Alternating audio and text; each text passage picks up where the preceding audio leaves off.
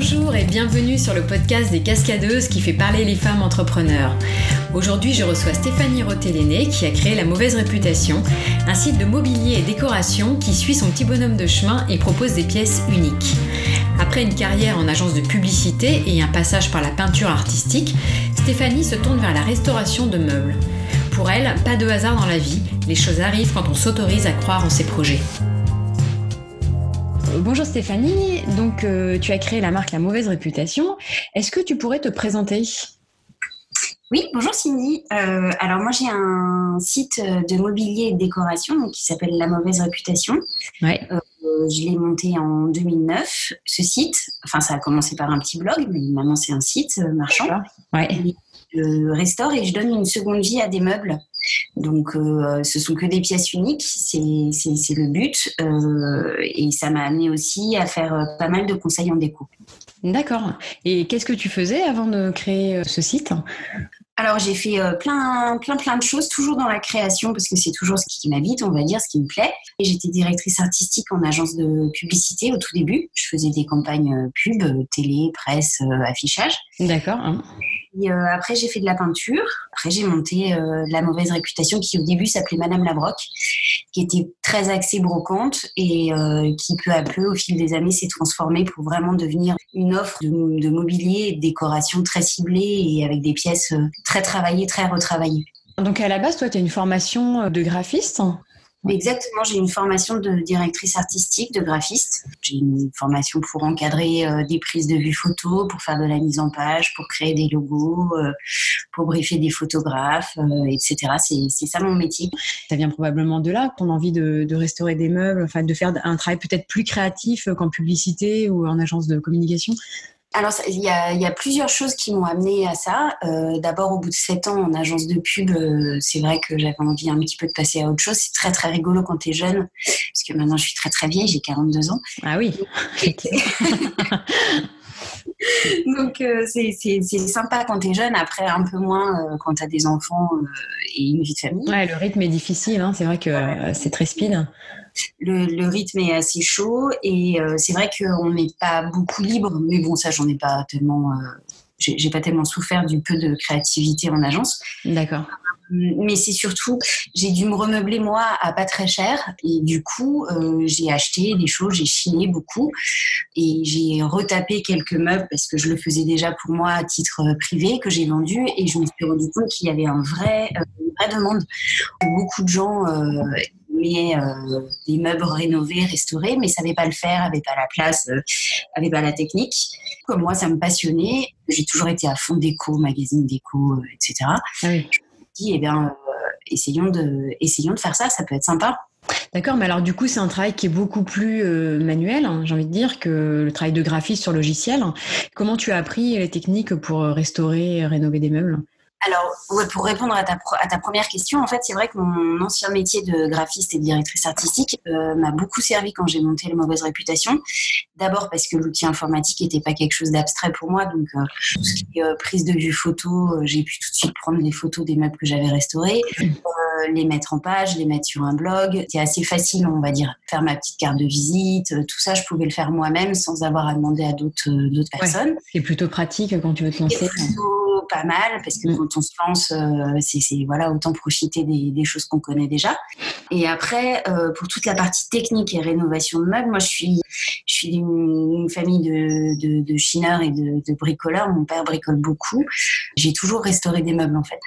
Jamais été meublé, euh, enfin peut-être le premier appart, deux trois tours CD horribles qui, qui venaient d'un géant suédois, mais sinon euh, quand même très axé récup et, déco. J'ai toujours été très mix and match dans ma déco perso. Ouais, d'accord. Euh, avec des pièces euh, un peu de designer si on pouvait, et puis des pièces très récupérées, repeintes, etc. Donc depuis toujours, j'avais été formée à comment tu nettoies un meuble, comment tu le restaures, plus ou moins par mes, par mes parents. D'accord. Et tout ça, ça m'a, techniquement parlant, ça m'a servi. Et surtout, après, tu apprends tous les jours. Ça fait 9 ans, bientôt 10 ans que j'apprends encore plein de, plein de nouvelles techniques. Quand, tu dis que tu t'es meublé euh, avec des meubles euh, du coup chinés, est-ce que c'est au départ c'était euh, d'un point de vue économique ou alors après c'était vraiment par goût de la déco, justement trouver une déco un peu différente de ce qu'on trouve ailleurs et puis t'approprier des meubles qui te plaisent mais finalement il fallait un petit peu restaurer pour qu'ils s'adaptent à ton intérieur? Alors au début, pour le premier appart, c'est clairement pour des raisons économiques. Pour avoir des petits meubles sympas dans une cuisine, euh, c'est quand même beaucoup moins cher de tout redécorer à sa sauce. Eh oui, tout à fait. Surtout quand tu aimes les meubles et que tu aimes un peu aussi l'histoire qu'il y a derrière. Euh, Exactement. Vraiment les deux et surtout une envie d'avoir un appart, un appart personnel euh, avec des, voilà, un goût très prononcé, on va dire, et des pièces, des pièces vraiment uniques. je suis vraiment branchée à fond sur tout ce qui est artisanat, pièces uniques, des choses que personne n'ait le même appart. C'est vrai que là, on est sur une tendance du vintage depuis pas mal de temps. Tu arrives encore à trouver euh, des meubles euh, chinés pas très chers, euh, des meubles aussi un peu originaux, parce que maintenant, on voit tout le design des 70 revient vachement à la mode. Est-ce que tu arrives à trouver des choses qui sortent un peu de l'ordinaire? Alors, moi, logistiquement parlant, je travaille toute seule. Donc, euh, je, je, restaure les meubles, je les prends en photo, je reçois les clients, je fais les colis, etc. Donc, du coup, j'ai pas un énorme besoin. C'est-à-dire, j'ai pas besoin de, de, de trouver, euh, on va dire, 15 meubles par semaine. D'accord quand même très long. Chaque pièce, je reste très longtemps. Je suis ultra maniaque, donc euh, euh, je passe beaucoup de temps sur chaque meuble. J'ai pas besoin d'avoir énormément de meubles, donc je trouve encore largement ce que j'ai envie. Oui. Et surtout, je prends que des choses qui me plaisent, que plus particulièrement assez euh, différentes. C'est-à-dire que je suis pas trop attirée par la tendance scandinave quand on voit que ça. Je, je cherche toujours à avoir des pièces un peu différentes, un peu plus pointues. C'est vraiment, je, je vois les pièces et ce que je peux en faire, comment je peux les transformer transformer. Et euh, c'est forcément vers ces pièces-là que je vais être attirée plus que par un, meuble achat-revente. Ça m'intéresse pas. D'accord. Euh, Donc tu te laisses inspirer par un meuble. Quand tu le vois, tu te projettes, tu te dis qu'est-ce que je pourrais faire. Euh, Il me plaît, je le trouve un peu décalé, un peu bizarre, parce que c'est ça aussi le, base du site qui s'appelle La mauvaise réputation. C'est vraiment l'idée de, de, suivre son petit bonhomme de chemin. Ouais.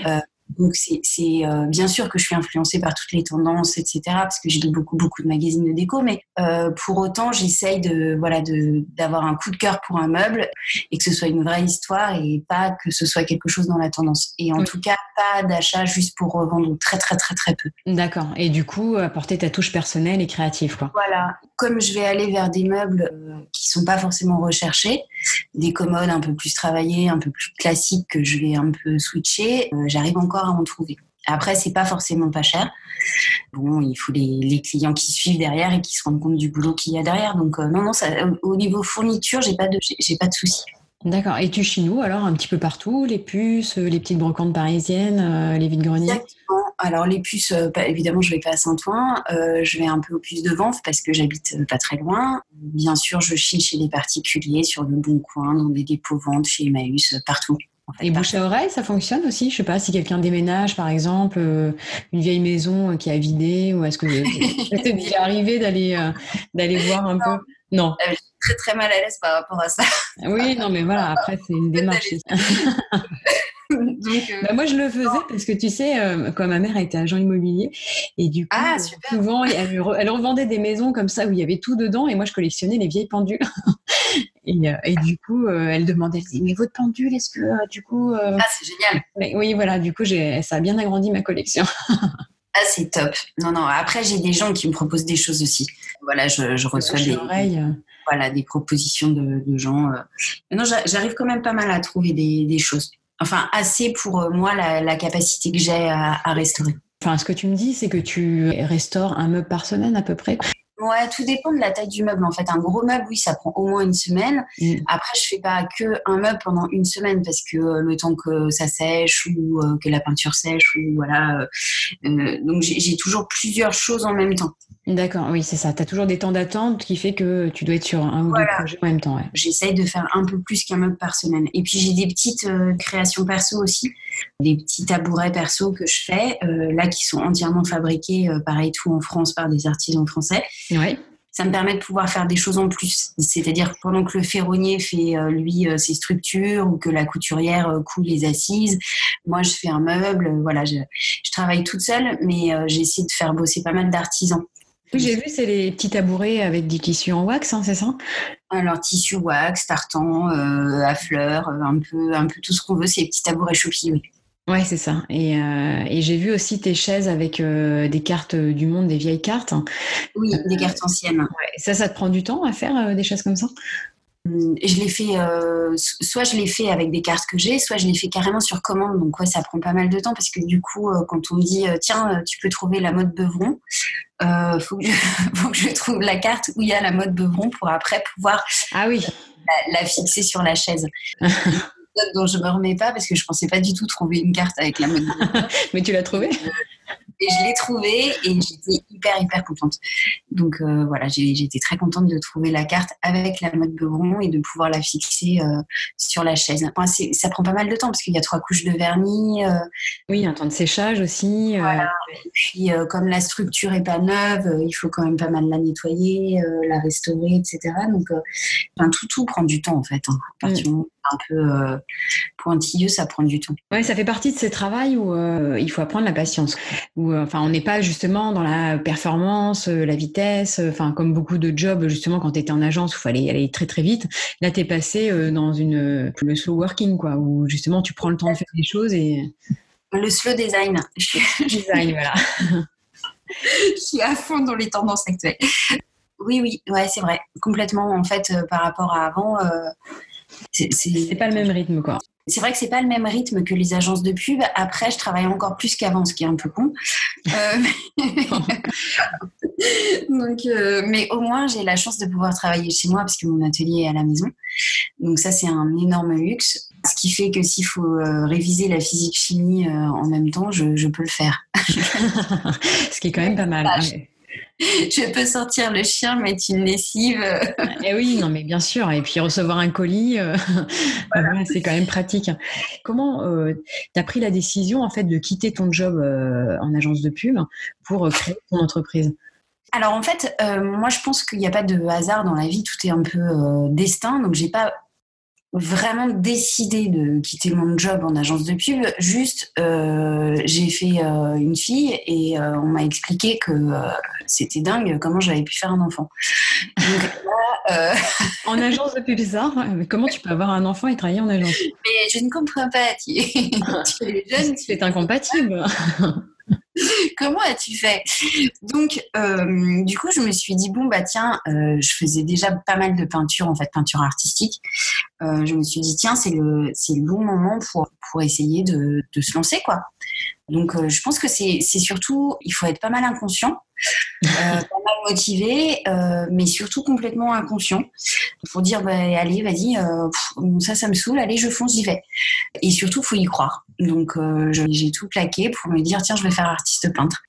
C'était le bon moment pour faire un virage professionnel. Mais j'ai pas, pas quitté les agences en fait pour faire mon métier de, de, de rénovation de meubles. J'ai quitté les agences pour faire de la peinture, euh, chose que je faisais déjà beaucoup à côté.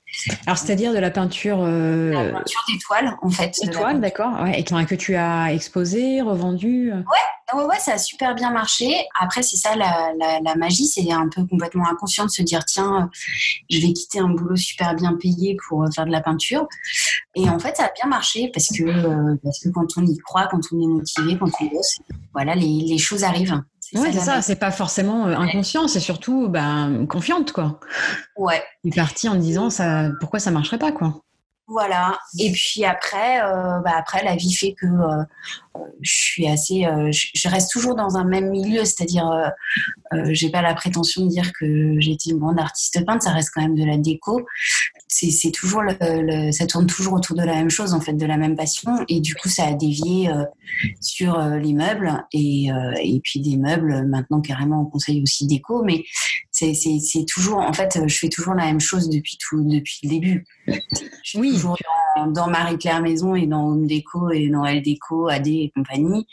Quand je faisais de la peinture, j'achetais déjà ces magazines de déco pour voir les tendances des couleurs. Et c'est juste une, comme une sorte d'évolution, en fait. C'est ça. Chaque- Et- ouais. Chaque métier m'a m'a amené à- à- au métier suivant. à ce que tu fais aujourd'hui. Et, et ça t'arrive alors de faire des peintures artistiques sur des meubles? Ouais, j'ai Tu vois, de mixer un peu les deux. euh, Ouais, j'ai fait ça, ouais. Mais c'était pas, C'est pas réussi forcément. c'était pas très concluant.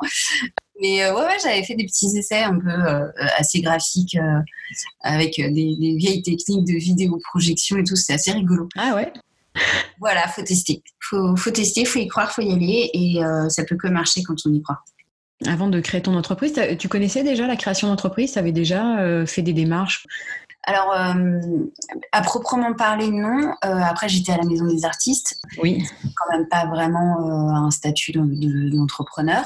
non, non. En plus, moi, je me suis lancée en 2009. J'ai monté le, on va dire la vraie entité en 2009, parce que j'avais commencé un petit peu avant, mais il n'y avait pas vraiment de site rattaché.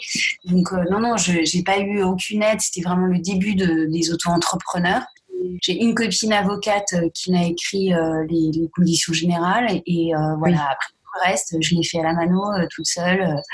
je crée mes articles. Au début, c'était un petit blog. Donc, quand il y avait 10 visites, on était hystéro. ouais, 10 visites. Ouais, il y a 10 personnes.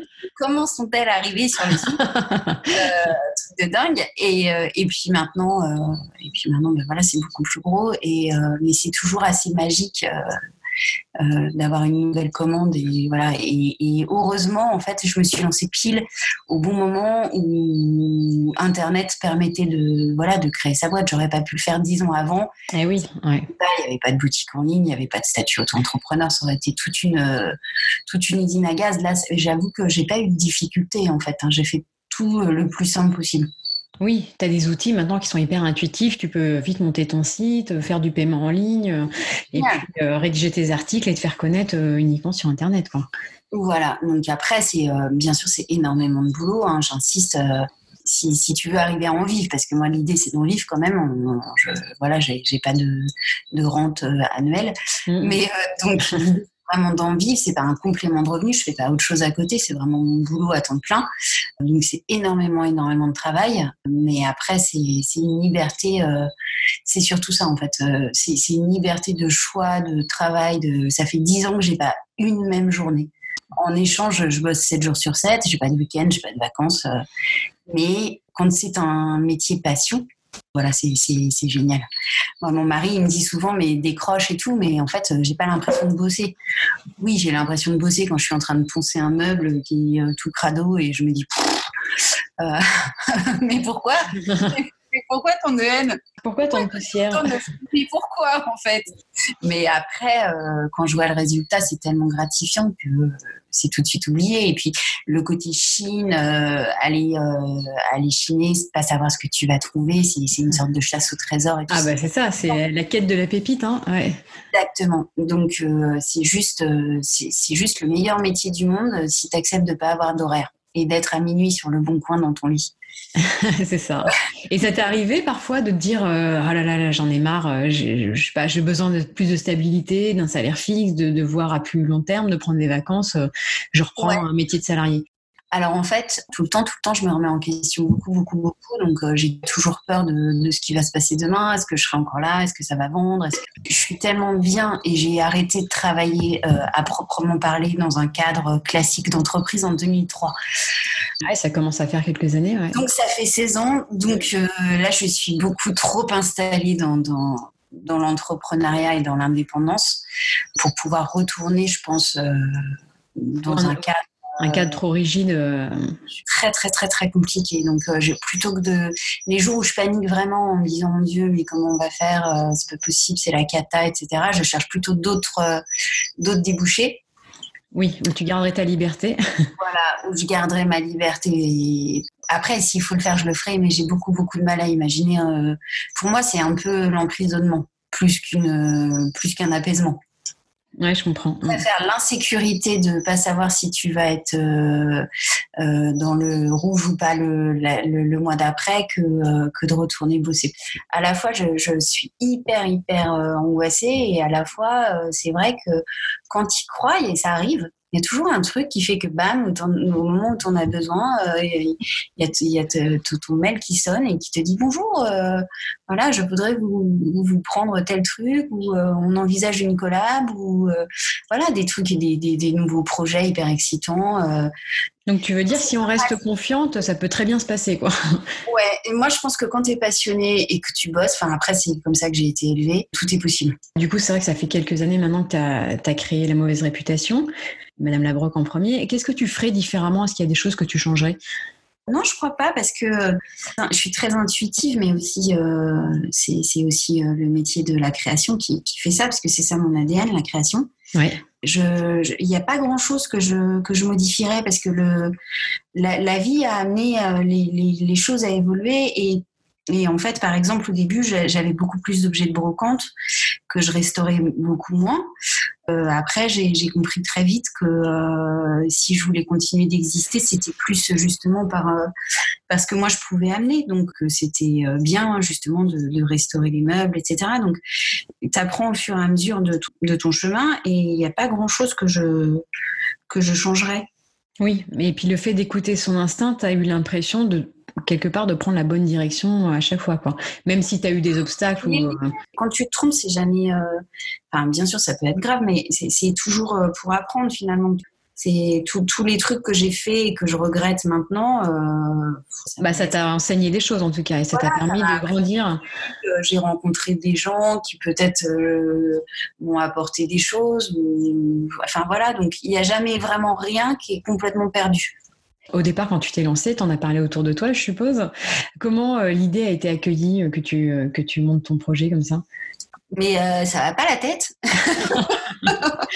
ah, carrément. je ne comprends pas, mais pourquoi tu ne retournais pas en agence de publicité Alors, ça venait de qui C'est peur, on va dire? C'est très, familial. Ah. les, peurs après parents étaient très angoissés euh, que j'arrive pas à gagner ma vie. Je pense euh, c'est mm. normal. Après, ma mère, elle a toujours été euh, à fond, à chiner pour moi quand elle pouvait. donc voilà, c'était c'était des conversations à non plus finir de ah j'ai trouvé ça, je te le ramène, etc. c'était non non c'était plutôt sympa surpris au départ, mais finalement tout le monde a compris que tu voulais réaliser aussi ta passion, quoi. En tout cas, ma mère, elle était à fond. Et après, les autres, je sais pas. Et puis, en fait, je me fous un peu. Oui, c'est ça. As suivi, comme tu dis, tu as suivi ton instinct et tu t'es pas trop préoccupé des autres. Exactement. Parce mm. que euh, je pense que ça passe très, très vite. On n'a qu'une vie. Mm. Et c'est important de c'est important d'en profiter surtout quand on a des métiers qui sont hyper chronophages euh, à un moment donné je donnais des cours euh, dans une école de déco de décommerce et euh, j'ai compris très vite que si je voulais que le site décolle moi j'étais juste intervenante en fait à la chambre de commerce d'accord et par exemple une semaine par mois ou 15 jours par mois j'ai compris très vite qu'il fallait que je fasse ça à 100% euh, c'est vrai que c'est des décisions qui sont pas faciles à prendre et que les, les, les, gens autour, en tout cas la famille, peut ne pas comprendre parce que c'est c'est assez euh, confort de dire tu gardes euh, tu gardes ça au moins ça te fait une petite rentrée. Moi je pars du principe que quand tu fais un truc tu le fais à fond donc voilà à fond. tu t'es lancé à fond quoi ouais. Et alors, comment tu as réussi au départ à te faire connaître Donc, tu me dis que tu as beaucoup utilisé, alors tu avais un blog, les réseaux sociaux. Comment tu as fait connaître ta marque? J'ai en fait au début j'ai regardé euh, deux trois blogs qui existaient pour voir un peu euh, euh, comment c'était présenté. J'ai, je me suis inspirée de ça. Mm-hmm. le fait de prendre un blog qui existe, je crois que j'étais sur Overblog, je crois au début. Ouais. permet d'avoir un certain référencement. Donc là, tu trouves déjà quelques clients qui recherchent. Mm-hmm. Surtout en 2009, il y avait beaucoup, beaucoup, beaucoup moins de monde qui faisait ça. Donc, Donc on te trouvait beaucoup plus facilement. Voilà c'est le revers de la médaille d'Instagram maintenant. C'est-à-dire que ça te permet d'être très connu, mais à la fois, il y a tellement de monde sur Instagram que tu es moins. Euh, c'est la jungle. Mm. prends moins du follow-up. Euh, voilà, j'avais une page Facebook et puis après, je l'ai fait euh, vraiment de, manière très papier. J'ai envoyé des, dossiers de presse aux journalistes d'éco, des mails aux, aux journalistes d'éco, aux photographes, voilà, à l'ancienne Et tu as eu des retombées du coup? Ça a bien donné? Oui, j'avais, j'avais eu des petits articles de presse. Euh, euh, petit à petit, en fait. Euh, ça booste ça aussi quand tu as des résultats comme ça, quand tu vois qu'on parle de toi et tu dis, bon, bah, enfin, tu prends confiance, j'imagine aussi. Oui, ouais, non, c'est, assez génial. Et puis après, bah, tout de suite, peut-être un, un, an après, j'ai dû monter le site. Donc, pareil, c'est une autre excuse pour recommuniquer puis euh, toujours avec la page Facebook, etc. Euh, et puis euh, une personne apporte une autre personne. Les, les, clients sont des bons vecteurs aussi de communication. Et puis après 2012, Instagram, la révolution des réseaux. Ça, ça, existait avant Instagram, mais ça a vraiment pris de l'ampleur en 2012. Ouais. Moi, je m'y suis mis un peu tard parce que je m'y suis mis qu'en 2012. C'est un an trop tard. Un an avant, j'aurais beaucoup, beaucoup plus de followers. C'est déjà énorme. Oui, puis c'est tellement facile maintenant, enfin, de communiquer sur Instagram, de vendre, euh, de créer une communauté. Voilà, c'est un énorme réseau de distribution et euh, à la fois de, rencontres aussi. Très chronophage aussi, mais c'est vraiment sympa. Et oui, c'est ça. C'est que c'est pareil, les réseaux sociaux, il faut y passer un peu de temps, quoi. Exactement. Est-ce que tu aurais une anecdote euh, à nous raconter sur bah, cette aventure entrepreneuriale depuis, le départ, une chose qui t'a marqué particulièrement? Au niveau physionomie, je suis assez nulle. Et une fois, euh, je reçois un mail euh, d'un certain Benjamin qui venait acheter euh, quelque chose à la maison et donc il arrive, il regarde ses trucs, etc. Enfin, l'article qu'il venait chercher.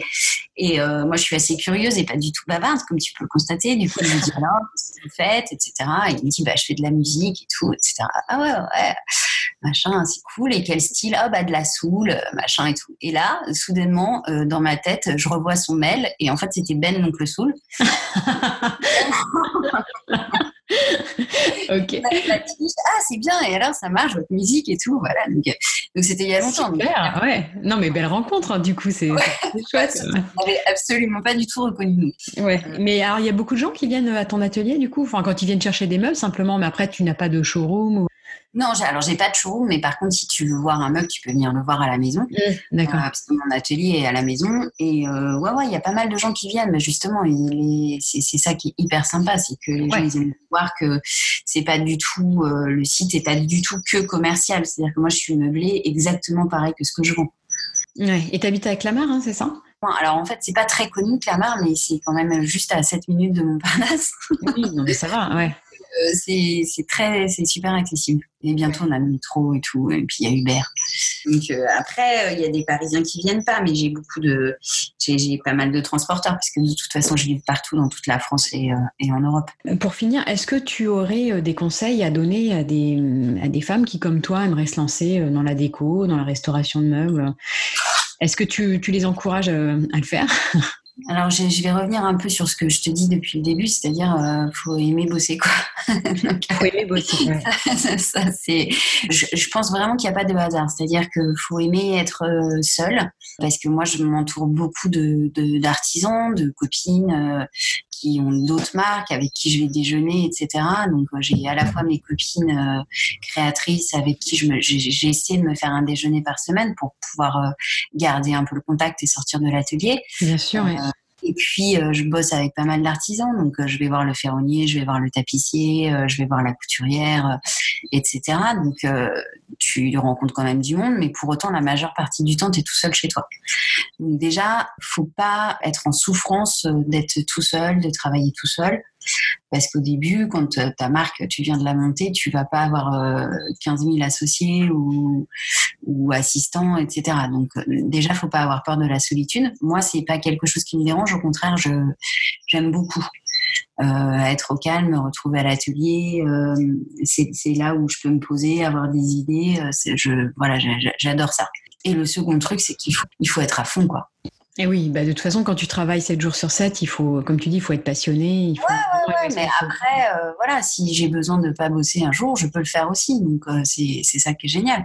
Et puis après, je travaille 7 jours sur 7, mais euh, pas H24 non plus. Oui, voilà, c'est ça, pas à fond non plus. Et puis, tu as, des temps pour toi aussi. Et puis, tu t'accordes aussi du temps pour être inspiré et pour réfléchir. Le, le, premier conseil, c'est d'y croire et de, et de, bosser beaucoup. Et après, ça marche. Et alors, est-ce que tu aurais euh, un podcast, un film ou un livre à conseiller, euh, quoi, toi, toi qui t'as inspiré en fait et euh, qui t'a qui t'a un peu boosté en fait dans, ton, ta création d'entreprise? À titre perso, je, moi, il y a tout, tout, tout qui m'inspire. C'est-à-dire que je suis une boulémique de magazines de déco, de d'Insta. Euh, bien sûr, je passe ma vie sur Instagram à regarder. Et ouais, les réseaux sociaux, c'est une belle source d'inspiration. Même Pinterest, il y a des jolies choses à voir. Je suis, euh, je suis à fond sur tout, tout, ce qui est artisanat, les céramistes, les créatrices, les peintres, les artistes peintres, bien sûr, les sculpteurs. Donc euh, voilà, je suis les photographes. Oui, tout l'univers artistique en fait va t'apporter, va te nourrir la création, euh, tout, tout, tout. Euh, si je vais dans un resto, euh, je regarde comment c'est décoré, tout, même le cabinet du dentiste. tu prends des photos parfois s'il y a un truc qui te plaît Bien sûr, ouais, je prends tout le temps des photos. Je prends des photos d'articles de, que je lis, euh, des captures d'écran euh, si je vois des choses qui m'inspirent, des couleurs, des teintes. Et voilà, tu te laisses inspirer au quotidien. Euh. Ouais, ouais, je suis une grosse, grosse éponge en fait. Bien sûr, je vais chez, à Maison et Objets deux fois par an. Et tout ça, en fait, ça te nourrit sans que tu t'en rendes compte et tu te dis, tiens, je vais faire un meuble terracotta. je ne sais pas pourquoi. Je, suis et puis euh, des fois, tu te dis tiens, je... ça fait longtemps que j'ai pas eu une petite idée à la con parce que j'aime beaucoup avoir des petites idées à la con, comme par exemple faire euh, transformer les petits schtroumpfs qu'on avait dans les années 70 euh, en petites patères déco. et d'un coup, et eh ben, j'ai une petite idée à la con comme ça et je suis contente. Et tu es contente, ouais, qui, voilà, pas trop cher et qui est original. Création et, voilà, je, je, suis à fond sur le truc et c'est ça qui, qui, qui donne le, la pêche, quoi. Ouais, carrément. Qui booste tes journées en disant tiens, euh, ah ouais, ça va, être, ça va être. faire ça, c'est une trop bonne idée. voilà, et ça peut être en voiture. Euh, tu, tu, réfléchis à des trucs et soudainement tu te dis ah ouais, mais je vais faire ça, c'est trop bien, c'est trop bien, c'est trop bien. Et ouais. Et du coup, tu te couches à minuit parce que euh, du coup, tu as envie d'aller au bout de ton idée. Et... Euh, non, non, le soir, je suis sur le bon coin. Et ah voilà. Chaque chose en son temps. de toute façon, la création, par, par définition, c'est pas forcément un métier où tu vis bien, mais en tout cas, c'est assez excitant. Oui, c'est ça, t'es porté et inspiré au quotidien et ça te crée une émulation euh, qui te donne envie de te lever le matin, quoi. Exactement. Ah ben ouais, ouais. Moi, je, je vais jamais à l'atelier en traînant des pieds, en fait. Ça, c'est, ça, c'est génial. Hein. T'as pas l'angoisse du dimanche soir en disant Ah non, il faut que je retourne travailler demain. Non, pas du tout, du tout, du tout, du tout, jamais. Parce que si j'ai pas envie d'y aller, ben j'y vais pas.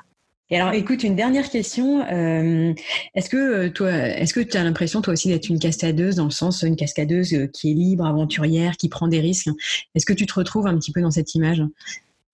Ah bah ouais, complètement. à quel niveau? bah, au niveau financier surtout, hein, parce que mine de rien, c'est faut rester parfois terre à terre parce que euh, tu as quand même besoin de remplir ton frigo et de payer ton crédit. Mmh tu es une cascadeuse du niveau financier parce que c'est hyper sympa d'avoir des idées. Après, tu sais jamais si les gens vont te suivre. Tu sais jamais si ça va se vendre. Tu, voilà, donc. Euh, ouais, un petit côté tête brûlée, tu te lances et tu vois si ça marche. Euh, voilà, exactement. Donc, oui, à fond. Et, et, ce qui est très bizarre, c'est que moi, je suis une grosse angoissée. Donc, c'est bizarre de ne pas avoir choisi un métier plus, euh, on va dire, euh, calme et euh, serein. Mais à la fois, j'ai, je, me nourris sûrement de mes angoisses et de ma sensibilité pour la création et je pourrais pas vivre sans création. Et oui, puis il faut croire que tes angoisses, tu les surmontes, ou en tout cas tu les vis bien, puisque voilà, depuis dix ans, euh, elles t'ont pas empêché de continuer l'aventure entrepreneuriale, quoi. Non, au contraire. Moi, je pense que ça te booste parce que quand tu es tout au fond, tu peux que rebondir. Et puis, c'est le petit moteur aussi. Enfin, bon, si l'angoisse n'est pas trop euh, envahissante, euh, c'est un petit moteur tous les jours pour, euh, se pousser, quoi. Pas pour travailler, c'est ce qui te booste, quoi. Donc, oui, oui, qu'est-ce qu'il y a deux à fond. bon, super. Eh bien, écoute, merci beaucoup, Stéphanie, d'avoir accepté l'invitation. Et bonne continuation. Merci beaucoup. À bientôt. À bientôt. Le podcast des cascadeuses est terminé, j'espère qu'il vous a plu. N'hésitez pas à vous abonner ou à laisser un commentaire pour le soutenir.